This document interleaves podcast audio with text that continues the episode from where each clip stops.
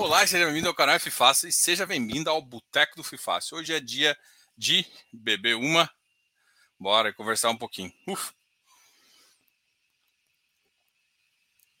Boteco pizza. Disseu aqui minha vibe de hoje. Qual que é a sua vibe? Cerveja e pizza. Cerveja e pizza. Essa é a melhor vibe. Bom, vamos trocar uma ideia aqui. Boa noite. Os 3 mil pontos, Jefferson. 3 mil pontos logo ali ou foi voo de galinha? Cara, galinha. Tô brincando. Eu acho que foi real, tá? Eu acho que foi real. Acho que o mercado marcou o, o iFix bem importante agora. Eu acho que ainda pode voltar a subir, tá? Engraçado, cara. O mercado voltou a ficar animado. O que está acontecendo é o seguinte: olha o Bovespa versus o iFix. O iFix vem aqui, subindo. Up. Aí vem o Bovespa e cai. O que acontece com o iFix? Fica parado. Aí o Bovespa sobe. Aí o iFix sobe mais. Porra, bicho. Nosso iFix está tipo um, um foguete. Só, só vai para frente. Então, eu acho que tem potencial para continuar subindo. Uh, em termos de, de, de espaço é, de mercado. Mas eu, eu, eu realmente queria. De, é, mas eu realmente queria. Queria muito mesmo uh, que, esse, que, que, o mercado desse uma, desse uma quedinha para a gente poder encher os pacotes, né? É isso que a gente torce. eu, tô, eu tô já torcendo por uma queda. Nem começou a subir tanto, eu já tô querendo ter uma queda aí para a gente poder encher o carrinho, porque esse carrinho agora tá difícil, viu? Porra, tem tempo. Cara, tem tempo. Quanto, quanto, tempo você não vê o iFix? Olha só, tô olhando aqui. Cara, desde.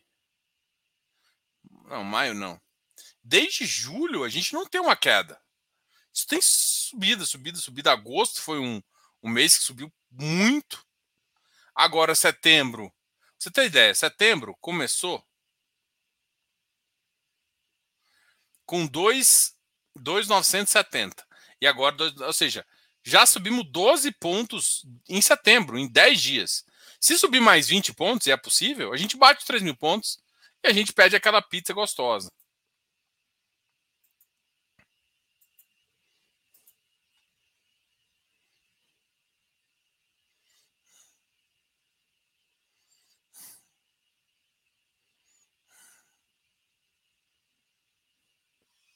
Nossa Senhora.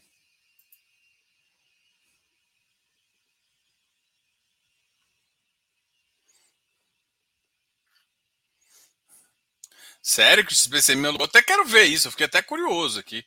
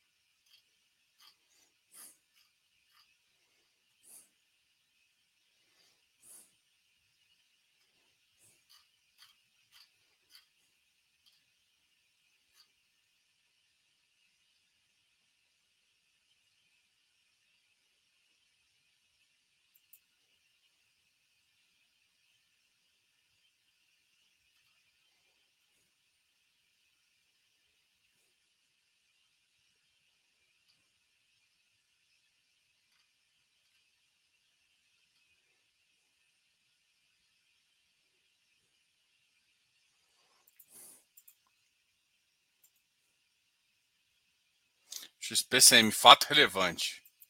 Olha só, olha só que gracinha. Vou até compartilhar com vocês, meus amigos.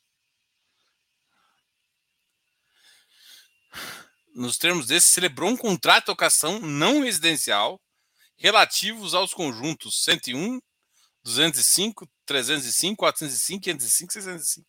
Cara, o cara alugou bastante, hein? Correspondente a 12 pavimentos 12 pavimentos tipo e 13 terceiro mezanino geral do edifício Corporate Macaé. Com contrato de 60 meses a partir de primeiro. Com a referida locação, a vacância passará de 100% para 85%. Considerando a soma dos recebíveis relativos aos 24 primeiros meses da competência, é estimada 23 reais por cota.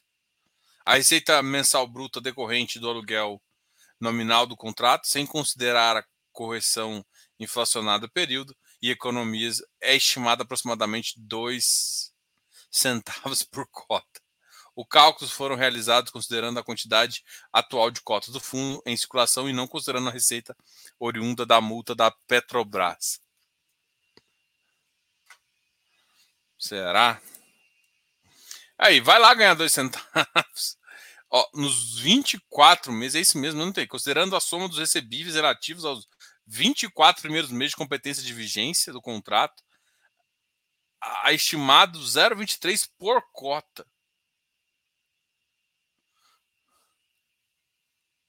Receita mensal bruta decorrente do aluguel nominal do contrato sem considerar a correção inflacionária prevista no contrato de economia de redução uh, de despesas é estimada em aproximadamente 2 centavos por cota.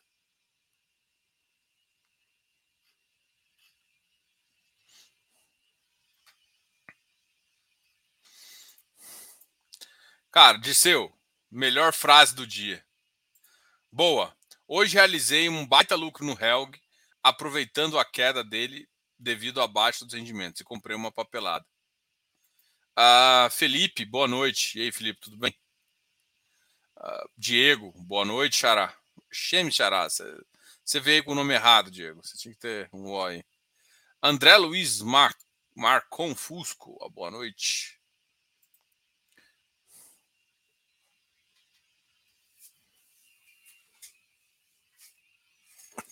Cara, eu. Uh, a tese do HCRA não é uma tese que eu tenho olhado, não, cara. Pra falar a verdade. Mas depois eu dou uma olhada e falo.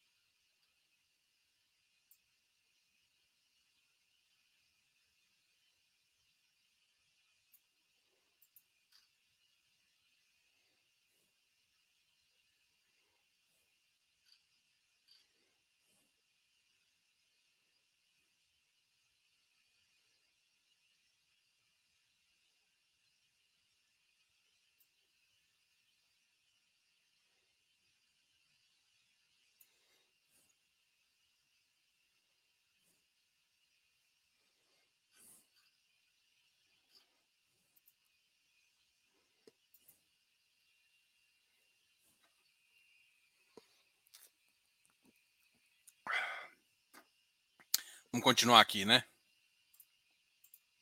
Marco, Fausto, Ivan Rocha. Mesmo com a deflação, o CVBI decepcionou? Cara, a expectativa era maior.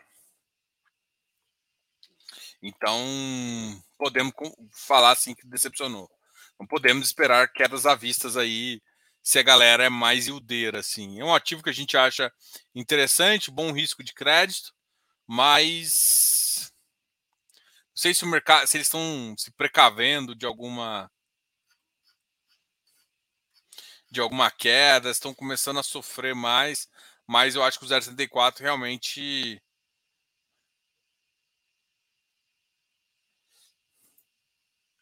é um deve ser um fato super relevante. Aposto que isso aqui é sobre o CXPCM, né? É, o, o CVBI é um ativo que a gente acha interessante, sabe? Mas a, o rendimento foi abaixo das expectativas. É isso que todo mundo tem que enxergar. O que, que significa? Nada. Pode agora é, ter influenciado uma grande parte dessa daquela cota 0,66, não sei se vocês lembram, o 66 negativo, né? Porque lembra que alguns fundos como Caixa, o, o, existe um delay de um, dois meses para chegar. Né? Uma parcela chega e outra não. Então isso é, é de fato um pouco interessante. Uh, mas não vai mudar muito o fato de que a qualidade do ativo, né? E, e agora, será que vai compensar entrar? O que, que vai acontecer quando esse mercado vai fazer? Deixa eu só olhar o CVBI aqui, deixa eu só ver o, o último relatório do dia 31 do 8, que foi publicado. Vamos olhar aqui a carteira dele. Deixa eu abrir aqui, só para a gente fazer uma brincadeira, né? Porque assim, muita gente me criticou quando eu falei que não tinha que olhar dividend yield. Ah, não sei o que, não sei o que. Eu falei, ah, cara, o que eu quis dizer que não tem que olhar dividend yield é que, por exemplo, vou mostrar aqui qual é a minha visão em relação a dividend yield ou não dividend yield. Esse cara aqui, ó, tá com uma carteira mais ou menos assim, ó. 15% de CDI, uh, prazo médio, com uma taxa de CDI mais 4,3. E o IPCA, 80% praticamente, uh, ele tá com uma tese, tá com uma tese IPCA mais 7,2. No, no curto prazo, se eu pego essa inflação aqui faço toda essa média, esse cara que vai pagar mal. Agora, vamos pensar no longo prazo? Qual que são as taxas de administração dele aqui? Hum...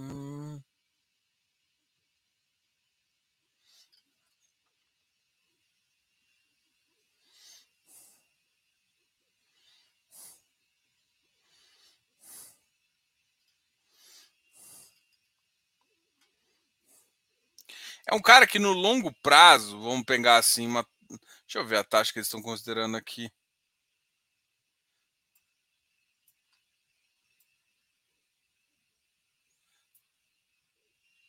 Aqui ele está com um rendimento de curto prazo, tá um pouco.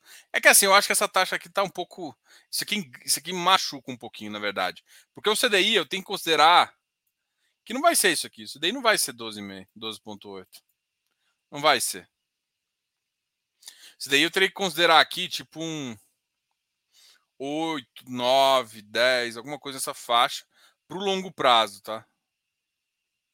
De curto prazo, 13.7, 5.5 eu acho que faz referência. Aí isso aqui é 13.1, 14.0. É. é que esse cara aqui influencia muito mais, né, pelo percentual, do que esse cara aqui. O que eu quero te dizer com isso? Olhando para essa taxa aqui, hoje esse cara tem uma taxa de curto prazo, olhando isso aqui, isso aqui parece realidade. Por que, que ele vai me pagar 14% e o dividend yield dele está 12,5%? E na verdade esse, esse mês foi menor ainda. A resposta está contra a deflação. E a deflação, ela fez com que em algum momento a inflação fosse maior e agora a inflação está menor. O que eu quero te dizer com isso? O ponto é, isso vai, vai mudar.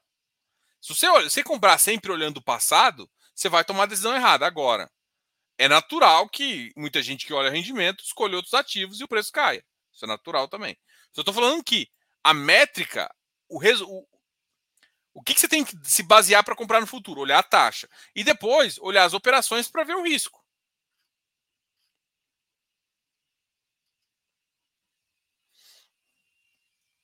Tem que lembrar, por exemplo, ó, um cara que falou que queria pagar em média 14, teve mês que pagou 18.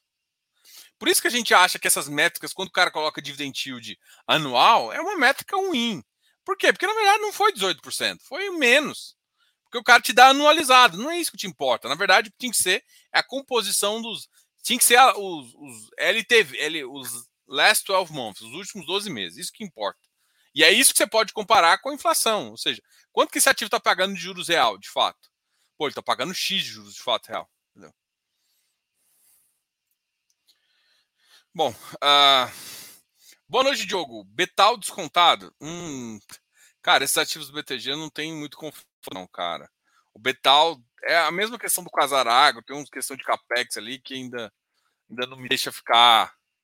Eu não acho nem que tá descontado, não, cara. Nem descontado essa bagaça tá ativo está no preço praticamente.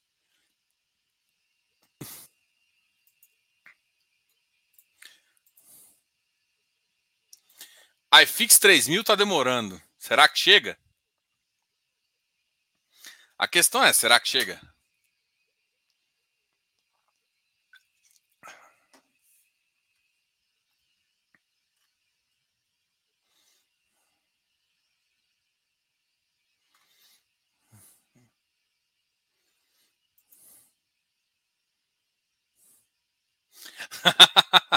é, realmente, o PCM é lugar um, merece uma pizza brotinho. Eu acho que depende, né, né Jefferson? Eu acho que para quem para quem é cotista, pode ser que você pode se pedir uma super pizza. Eu só não acho que você pede uma super pizza ou a brotinho que dividendo vai pagar. Aí fui maldoso, né? Você, quem pagou 60 reais essa cota e teve gente que recomendou esse cara,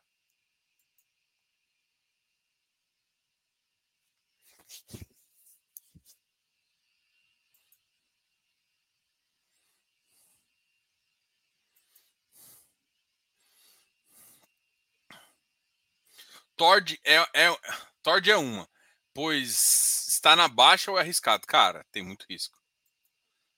Aqui, aqui, cara, se você está perguntando se deve entrar, a resposta é: tome muito cuidado. Se você, você, tem que saber muito bem onde você está pisando. Por quê, cara? Olha só, ativos como desenvolvimento não é ativo para qualquer pessoa entrar.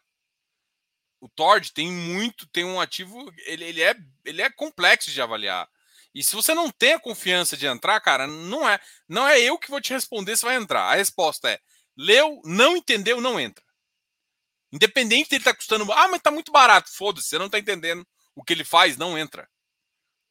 Qual que é o risco dele? Se você não sabe me dizer o risco dele, não entra.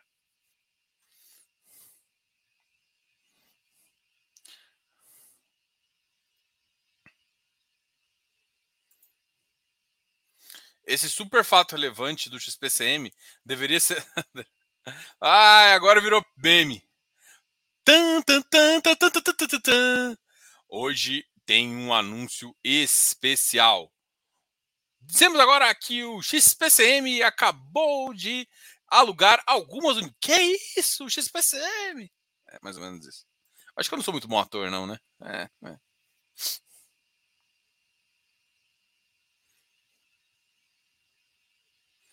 Rapaz, olha o que vocês vêm me perguntar aqui: hectare, TORT, PCM.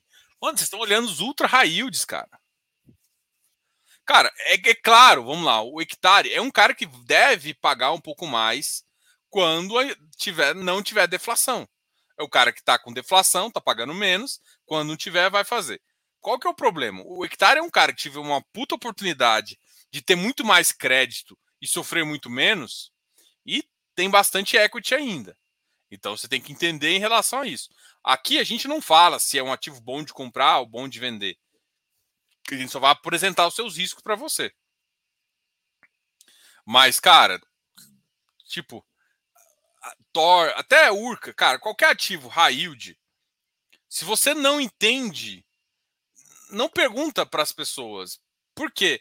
A não ser para o seu consultor, quando você contratar, ou para o analista. Porque as outras pessoas que vão te informar, vão te informar com viés. O cara que comprou hectare e manda você comprar, o cara tá comprado. E se o cara uh, tá mandando você vender, às vezes porque ele não gosta do ativo. Então, assim, cara, para você ter um comentário sério de alguém, assim, eu não posso dar recomendação aqui. O que eu posso te falar é o seguinte: o, o, o 1,10 que o hectare pagou agora é a mesma coisa do CVBI. É, uma, é, uma, é um conto de fadas, né? Por quê? Porque tá pagando baixo porque deflação, vai voltar, vai pagar mais. O hectare tem, teve outros problemas, que foi a questão da emissão, que foi outras questões, que trouxe o preço muito embaixo. Que não deve continuar assim também, entendeu? Agora, oportunidade ou não, você tem que saber, na verdade, qual que é o risco do ativo. E aí sim você vai me responder se é oportunidade ou não. Porque você não tem que se basear no VP. Porque qual que é a segurança que você tem no VP? É isso que as pessoas têm que entender. Quanto mais high yield, menos seguro é seu VP. Entenda isso.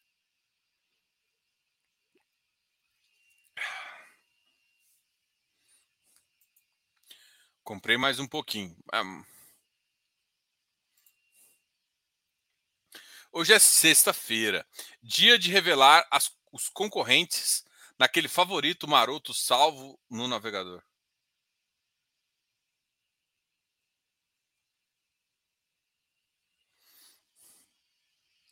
Não, não acho que meu navegador tá aqui não, porque vocês vão me perguntando, eu vou digitando as coisas aqui, tá? Então, pelo amor de Deus, vocês não olhem meu navegador não, porque o navegador não tem nada a ver com o que tá bom. Vou até mostrar aqui para vocês. Hoje eu, eu tava mostrando a tela. Opa, cadê? Tava mostrando a tela aqui. Aí tem o GDI aqui para olhar, tem o, o, canal aqui que a gente está organizando as coisas, o canal aqui, ó. Para quem nunca viu os bastidores aqui. Alguém já teve curiosidade de quanto que a gente ganha de mostrar para vocês aqui. Monetização. Será que é aqui? Não, não é aqui não. O cara não sabe onde está no canal dele, onde a gente tem estatística. Aí, não está querendo mostrar. Ah, foi agora. Aqui, vem cá.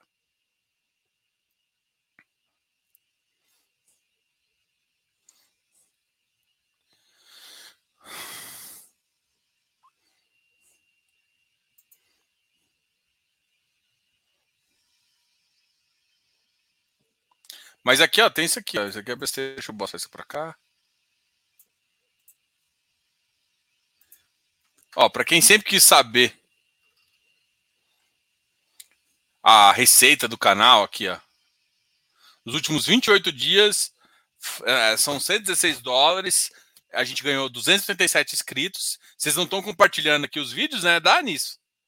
A gente teve 8,2 mil horas uh, que, que foram realizadas e o canal teve 37 mil visualizações. Um dia eu mostro tudo que a gente já. Que aqui ó, dá para você ver todo o histórico, tudo. Um dia eu mostro para vocês, se tiverem curiosidade. Mas isso é besteira, né? Vamos falar de fundo imobiliário. Mas não acredita que não tá aqui, não, porque vocês me perguntam, eu vou colocando aqui, tá?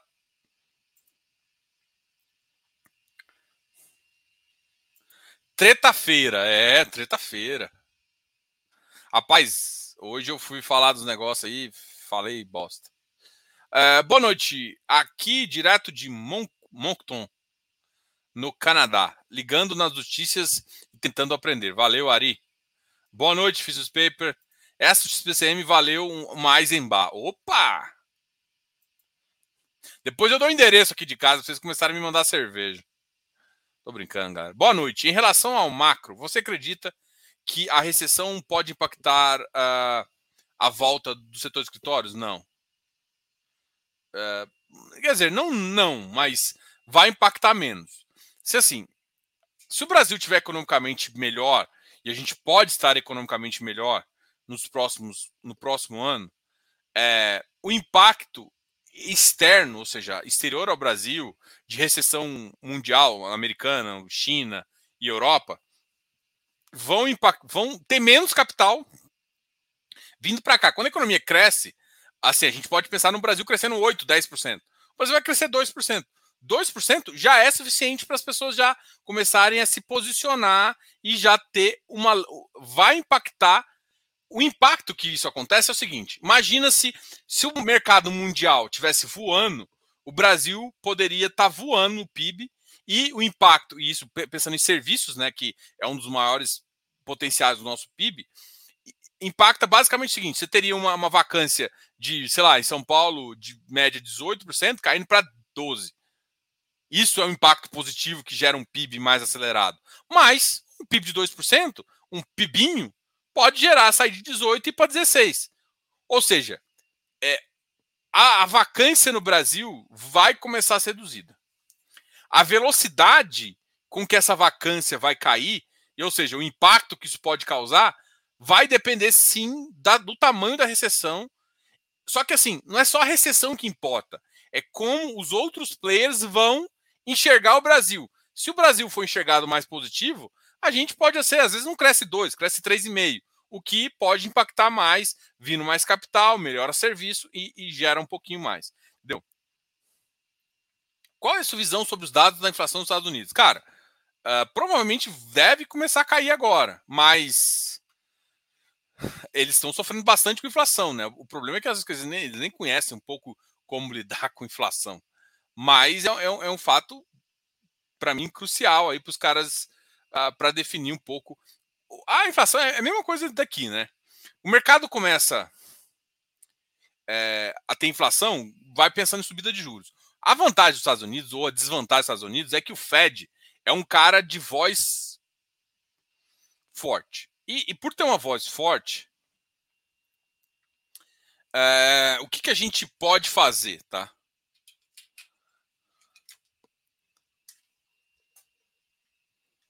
É, e, por, e, por, ter voz forte, o que, que a gente pode fazer?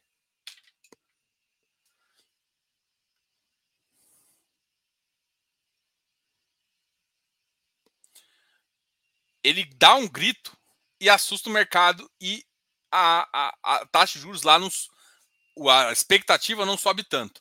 Então ele consegue segurar, ou seja, deixar a guidance no gogó, ao mesmo tempo em que ele está sendo mais austero em relação à subida de juros e ao mesmo tempo que o impacto da economia vai ser menos. Porque a grande questão é o seguinte, cara, se ele subir muito rápido, ele vai matar a própria economia. O que nunca é bom, né? Nem para o Brasil, nem para nenhum país.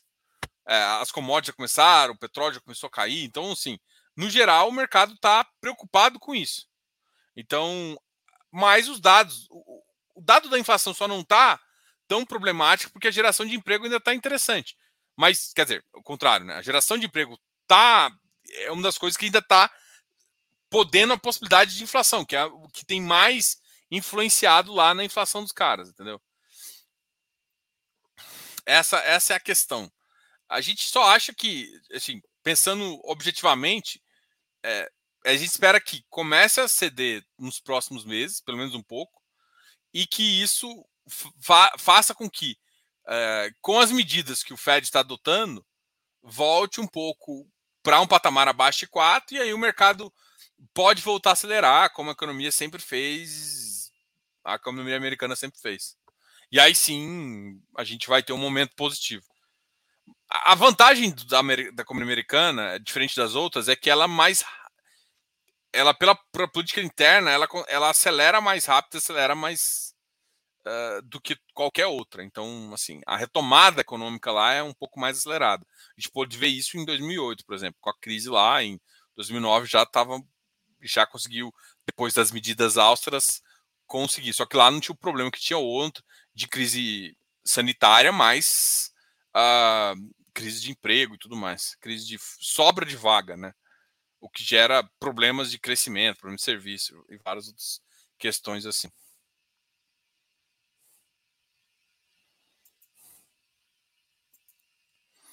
Rura emitindo com boas taxas, acima do VP. É um Fiagro confiável, de, diferente dos outros? O que estraga é a taxa de performance. Cara, o Fiagro, a gente tem até uma entrevista com os caras aqui, né? O, o, o Rura é um dos caras mais high grades que a gente tem no mercado. Então, é um cara que vale olhar, assim. Só que tem que tomar cuidado, porque, cara, assim, essa emissão foi acima do VP, foi tudo que você falou. Mas ele não chegou a terminar de fazer a locação full e tocou a emissão. Porque é claro que o mercado está dando espaço, mas não terminou a locação. Né? É um caso que tem que olhar isso, né? O que eu quero dizer com isso? Até os mais confiáveis não estão fazendo um trabalho 100% ótimo. Estão se, se, cedendo à pressão interna por aumento de capital. É natural? É natural mas é problemático para o dono do fundo, que é a gente. Se o cara só pensa em aumentar o capital, é, o risco de colocar operações diferentes é maior e aí tudo mais. É confiável? É. É um bom Fiagro? É. Tem um bom time por trás? Tem. Como vários. Taxa de performance incomoda? Incomoda. Ah, de fato é isso, sabe? Tipo, fazer um resumo do, do ativo. A gente pode pensar que, por exemplo, talvez futuramente, quando o fundo tiver mais de um bi, uns dois, talvez faça sentido, inclusive, eles talvez tirarem essa taxa de performance. Que ficaria. É que assim, sendo bem honesto, é muito melhor o cara me cobrar uma taxa toda de administração do que ele bota uma taxa de performance com crédito, né? O cara me pega, ele põe uma, uma taxa de performance, o cara vai me pegar CDI mais dois e põe taxa só CDI mais três, quatro. É tipo bater em pato morto, né? Então, se você vai me cobrar isso, porra, já faz um total comp do que você vai me cobrar de taxa, e assim que você atingir um valor, você começa a diminuir, sabe? Mas, enfim, mas isso é problema de vários fundos, eu tô especulando aqui. Dá uma olhada, cara, mas é, é a gente fez uma bela uma conversa com o pessoal uh, do Itaú, a gente achou bem interessante a conversa, então vale muito a pena trocar essa ideia, tá? Vale muito a pena ver essa, essa live que a gente fez com o pessoal. O que acha do KNHY? Está no preço excelente, gestora boa, carteira boa? Sim. Está num preço interessante, mas tem que lembrar que é competência, né? Ele segue esse regime, o que faz com que a deflação impacte ele mais rápido, não que impacte mais do que os outros, O impacto de deflação é para todos os fundos de PCA. Mas uns impactam mais, outros menos. O impacto de competência é meio que na cara, que é o que acontece com a Karen. Ele não é um high yield, tá? Como muita gente erra. Ele, na verdade, para a gente, em termos de taxa, tá ali para um middle. Boa gestora, boa carteira, mas também é uma carteira com subordinadas. Então, tipo, lembra, é, tem um risco, mas é claro que não dá para comparar um risco desse com um risco uh, Tord, Octari ou Urca. Não dá para comparar os riscos desses dois ativos. Mas tem risco mais do que um Canip da vida, que é outros ativos dele. Tá? Então, você tem que ah, olhar para isso para tomar a decisão de fazer. E isso não significa que, tipo, ah, uh, olha a taxa nominal da carteira e decide se faz se é interessante para você e se você gosta do risco do ativo. Né? Risa Terrax, se não me engano, vai pagar 1,25 por período. Isso faz parte de um negócio não recorrente, se não me engano. É verdade. Que inclusive eu acho que termina esse ano.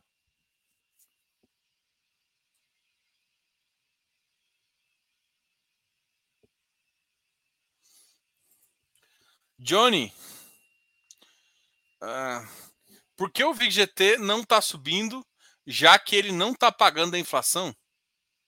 Cara, por que você não disse que ele não está pagando a inflação? Hum, ele está pagando a inflação, tá?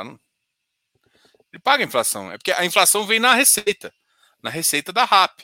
Só que tem que lembrar, primeiro, o ativo alavancado.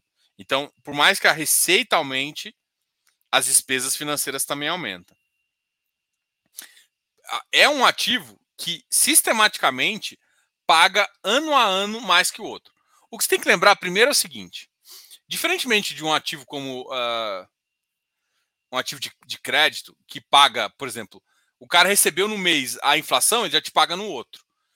O VGT é um ativo de equity. Isso acontece para vários ativos assim. Então ele, ele performa o quanto que ele recebeu ali, o que, que ele vai, qual que é o fluxo dele. E determina quanto que ele vai pagar. Então, na verdade, o que acontece é o seguinte: ele projeta isso com base no resultado que já teve.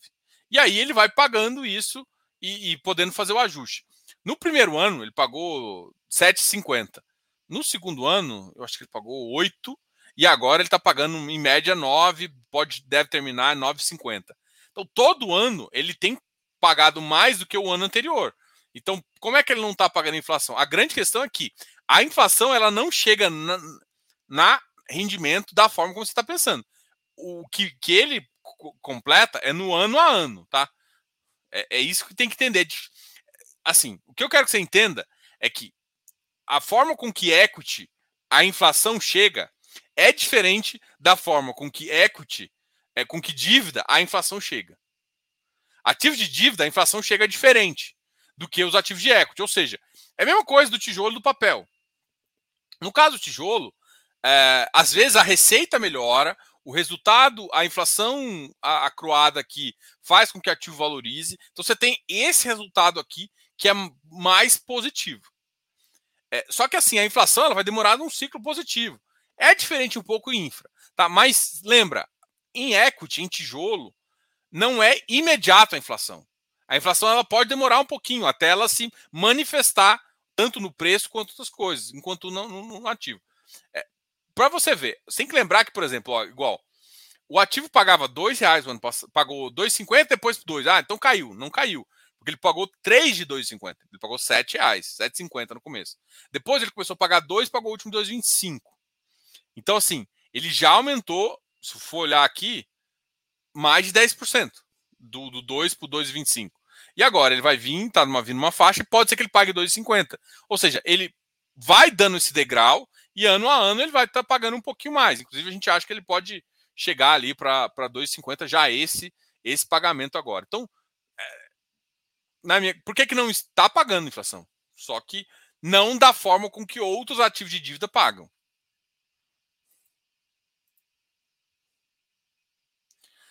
Apitou o Zirão. Saiu a publicação do fato relevante. Vamos olhar aqui.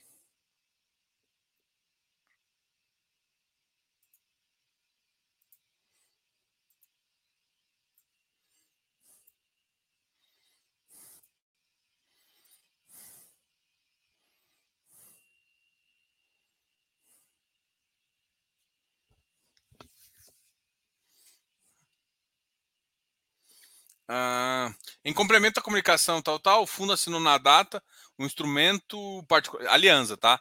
De particular de com, compromisso irretratável e revogável de, de venda e compra de bens imóveis, alienando a venda, tal, tal, tal, tal.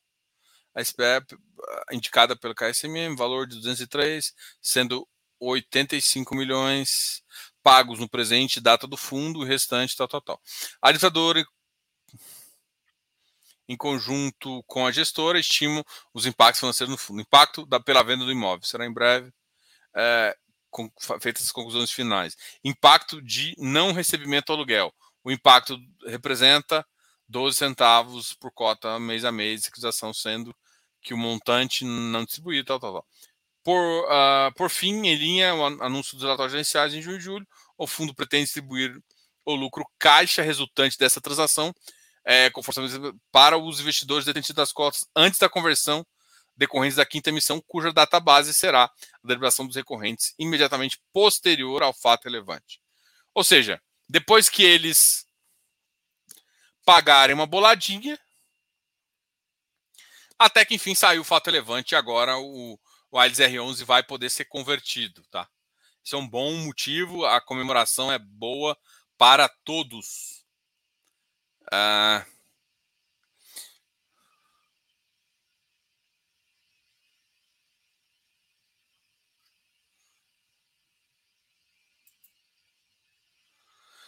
Cadê o Rally dos Tijolos, meu povo? Cara, já foi, né?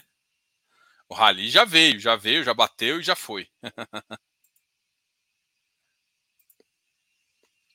Bom, Diogo, você já deu uma analisada na qualidade dos, das garantias do BTAG? Apesar de Fiagro Fidic, achei bem melhor estruturado que muitos Fiagros lastreados em aval. Cara. Fala sobre o Kiri, vão liquidar. Cara, eu acho que é um fundo que estava tocando pelo Felipe, aí acabou mudando a, a visão da, da, da, gestão, achou melhor uh, não ter mais o fundo. Acabou que o fundo ficou meio perdido assim no tempo, né? Até porque a, a gestão se afastou do fundo. E agora, apesar de oferecer para muita gente no mercado, ninguém quis. E agora o fundo vai ser liquidado, assim, não, não diz muito. Até o, o Felipe já veio aqui falando que, cara, não dá para comprar um fundo que não está soltando relatório. Então, tipo, era meio de se esperar isso. Não acho uma ideia ruim. Você liquida, você, você tá com uma carteira, o momento não é, é bom para liquidar, porque muita coisa já valorizou. O fundo é pequenininho, então era um fundo pequenininho, então liquidar também se liquida muito rápido. Quem entrou no fundo esperando longo prazo acabou talvez não, não tendo uma notícia muito positiva, mas também não é uma coisa bem complexa aí em relação à, entrada do fundo, tá? Então, decisão, né? Assim, não, não, o fundo muito pequeno não faz sentido para a gestora, não faz. Se o fundo não crescer, cara, fundo de 50 milhões é muito mais trabalho do que a gestora começa a ganhar grana acima dos 100, 200 milhões ali. Porque, cara, você tem que contratar umas três pessoas. A estrutura de gestão é complicada. Putz. Me parece pouco provável que a inflação vai para a meta. Também acho que difícil. Com o que está precificado de juros americano. Se levar mais, pode impactar os juros futuros e, consequentemente, a tomada de tijolos.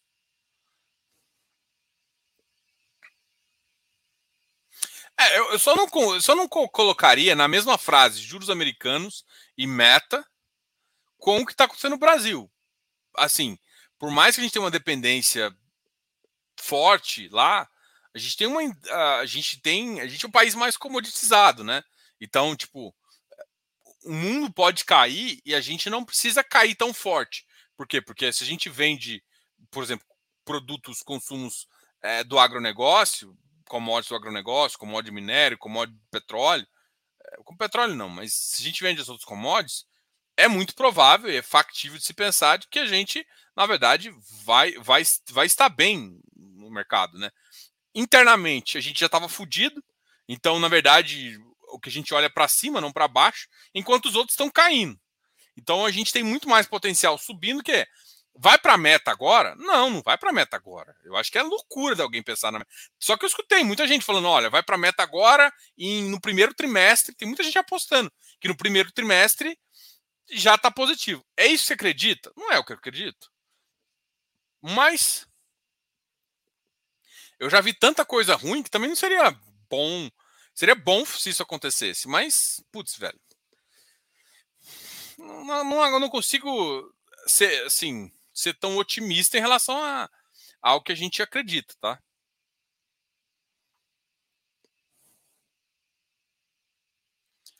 Eu acho que o mercado está precificando uh, uma pétalas de rosa ao longo do caminho do Brasil. E eu acho que é um, é um caminho mais de espinhos. É um caminho positivo? É, eu acho que tem uma luz bem fundo ali, uma luz forte que está iluminando o caminho e tal, mas não é um caminho de pétalas. A gente pode chegar. Hoje a gente está muito melhor que estava em 2021, que está muito melhor que a gente estava no começo do ano. É, a gente tem um impacto uh, relevante no que, que, nas decisões que vão acontecer no ano de 2023, porque a gente tem uma eleição no meio que por mais que a B indique que vai não sei o que e o C indique que vai se fuder, entendeu? Não, não interessa. É, a gente tem um. Esse, é, os candidatos são, são, são um, uma incógnita em termos, não políticos, mas em, em termos de execução de, de, de trabalho. Um, uma execução é um pouco mais óbvia pela continuidade do trabalho que vem se acontecendo. Só que assim, nem sempre o cara que governa no primeiro governa com a mesma viés que governou. Então tem, cara, várias coisas para serem pensadas e realizadas ali ao longo desse, desses anos positivos que a gente pode ter. Então, é... eu só acho assim, enquanto os juros não começar a, de fato, de fato, ter uma possibilidade real de cair, eu acho que, na minha concepção, o Banco Central vai falar assim: olha, agora, a partir do, do próximo, a gente já está. Eu acho que vai vir uma nula. Quando o mercado estiver muito bom, olha, pode vir agora. Ele vai falar assim: não vem, mas no próximo deve vir. Eu acho que o mercado vai ser muito bonzinho. E aí sim, a gente pode rasgar e aí ver, o, ver a segunda leva de, de, de, de, de, de, de, de ondas de tijolo, né? Da consequência retomada de tijolo.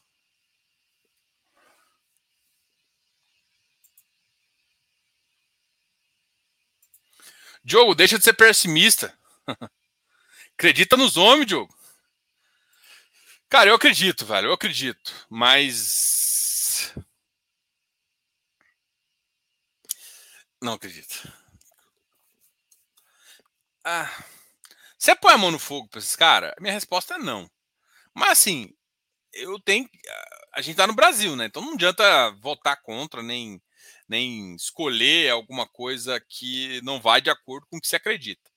Tá? Então, primeira coisa que eu falo. Não, eu até fiz essa brincadeira, né? Vote com coração, por favor. Sem botar ódio na, nessa bagaça dessa, dessa, dessa, dessa urna aí de, de.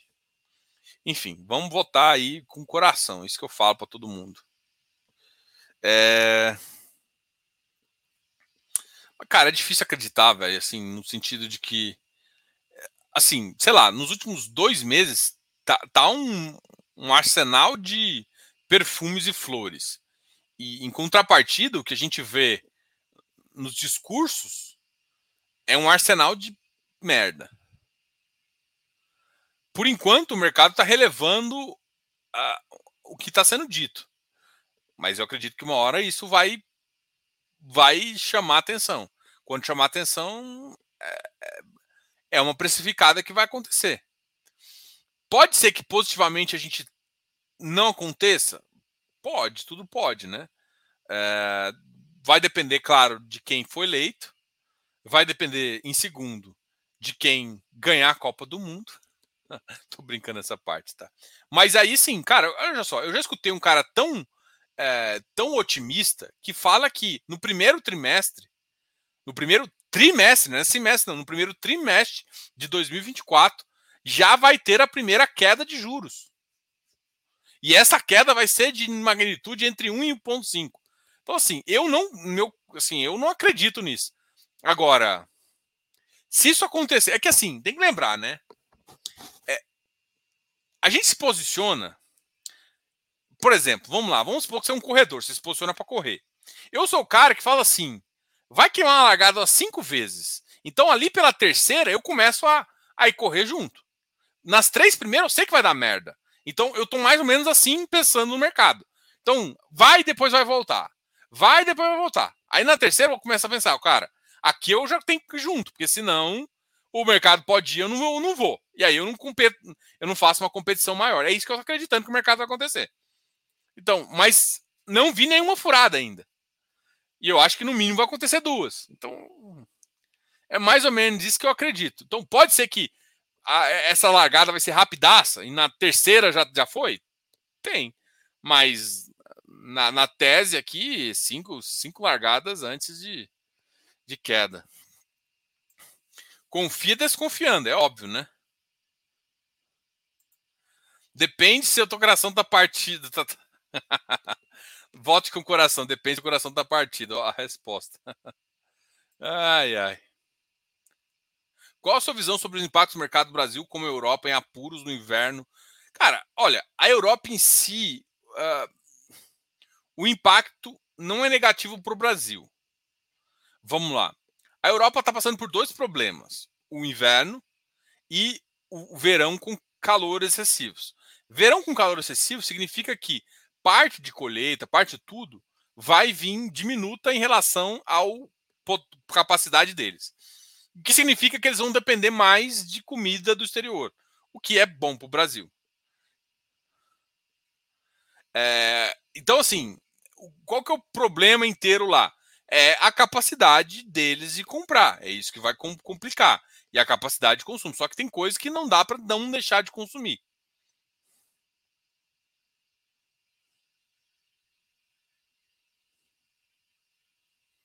É, eu percebi isso aqui.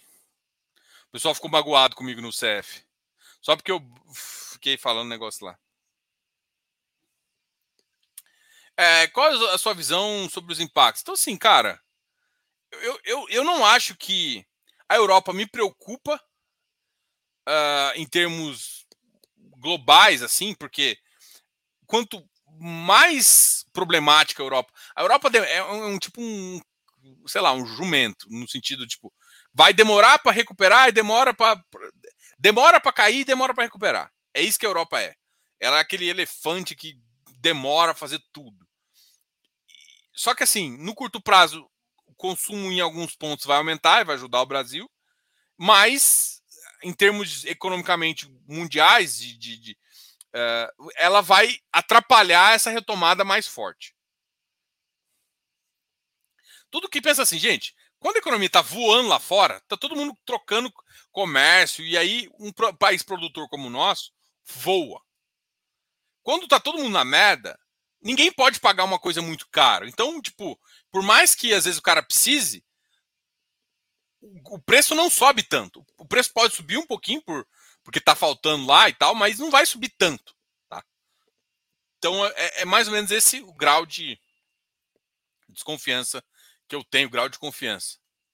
Assim, por incrível que pareça, eu falei uma vez, eu acho que uns um ano atrás, o Brasil estava no ponto perfeito para ser um dos países que o, Bahia, o, o, Brasil ele, ele passou pelo Covid, por mais que tenha morrido muitas, muitas pessoas, e, e não quero diminu, diminuir esse efeito, é, e eu não quero culpar também ninguém, não é meu objetivo aqui, é que assim, posicionalmente global, uh, em termos de afetar estrutura, é, a China foi destruída.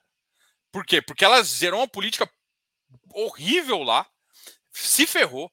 Os Estados Unidos entrou num colapso, porque o Brasil, a gente sempre fez essa doação para de, de, de, dessas políticas sociais. Lá nunca tinha feito. E, a, e o que ela fez ajudou na, na, na Great Resignation. Então, eles travaram a economia deles. A Europa já estava meio mal por conta disso, porque é um país mais idoso, então sofre muito mais que todo mundo, por questão de frio, por questão de idoso. E entra uma, uma guerra. Então a Europa está um dos mais ferrados de tudo. Então, nesse ponto, e aí vai olhar os emergentes. A Rússia está banida. A China está problemática. A Índia está mais tá tanto problemática quanto outros muitos países. Aí você vai olhar. O México, pô, o México daria um bom. Então, Brasil e México, e o, e o México ainda está pior que o Brasil. Você olha, porra, o Brasil está bem, cara. Então, saindo de tudo, desse marasmo de, de porcarias, o Brasil pode se. Se ele souber fazer, ele pode se dar uma alavancada muito positiva. E é, e é o que eu acreditava. Só que. É assim, eu falei isso, né? Só que, tipo, é, é, é complicado no cenário que a gente vive acontecer algumas, algumas coisas. Então, não, não querendo ser muito otimista nem muito pessimista, uh, a Europa me preocupa menos do que os Estados Unidos. Por, até por relações internas comerciais. E me preocupa muito menos que a China. A China me preocupa. Entendeu? O que me preocupa são os maiores compradores do Brasil. Quem é o maior comprador do Brasil é o que me preocupa. É o cara que vai. Se o cara parar de comprar ou comprar menos, isso me ferra. É, é mais ou menos o que eu quero dizer, entendeu?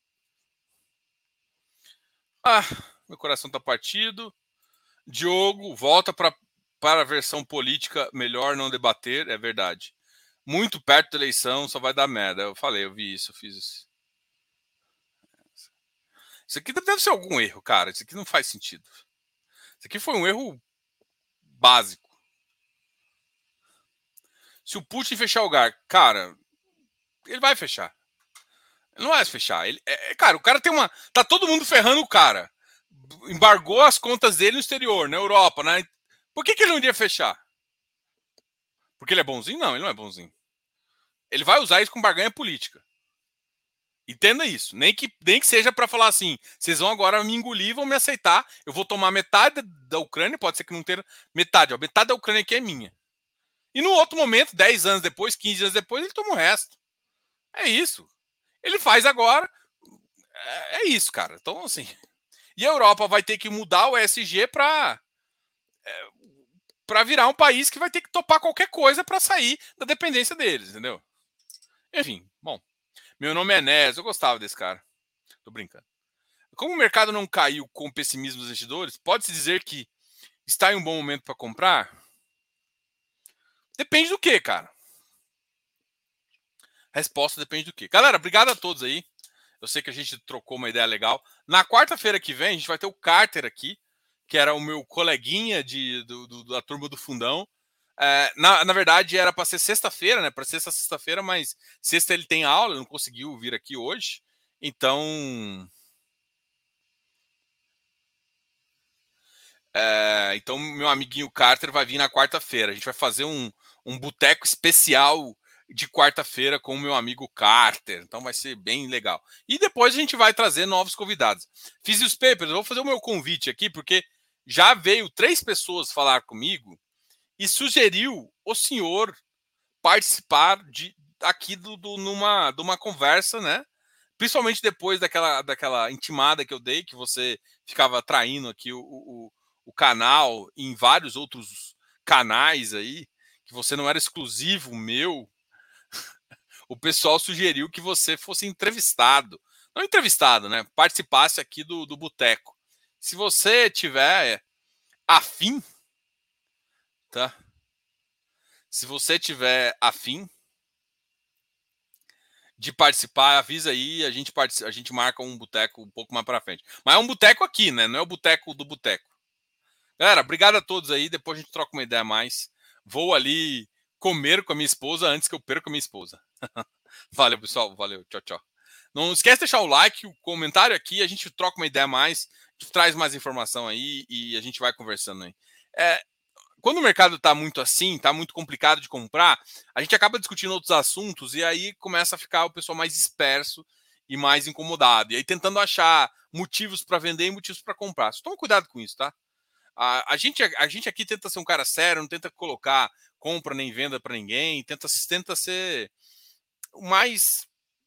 Vou, não quero usar a palavra honesta, mas o mais fiel ao que eu penso. Tá? Eu tento ser fiel ao que eu penso. Eu queria tentar ajudar vocês ser, realmente. Tá? É, e às vezes por isso a gente entra em alguns assuntos que não de, não é que não deveria, mas são mais complicados. Né? Galera, obrigado a todos. Upa, quase acabou a energia aqui. Até mais. Fui nessa. Tchau, tchau. Deixe os comentários. Gosto muito de você e, enfim, fui lá.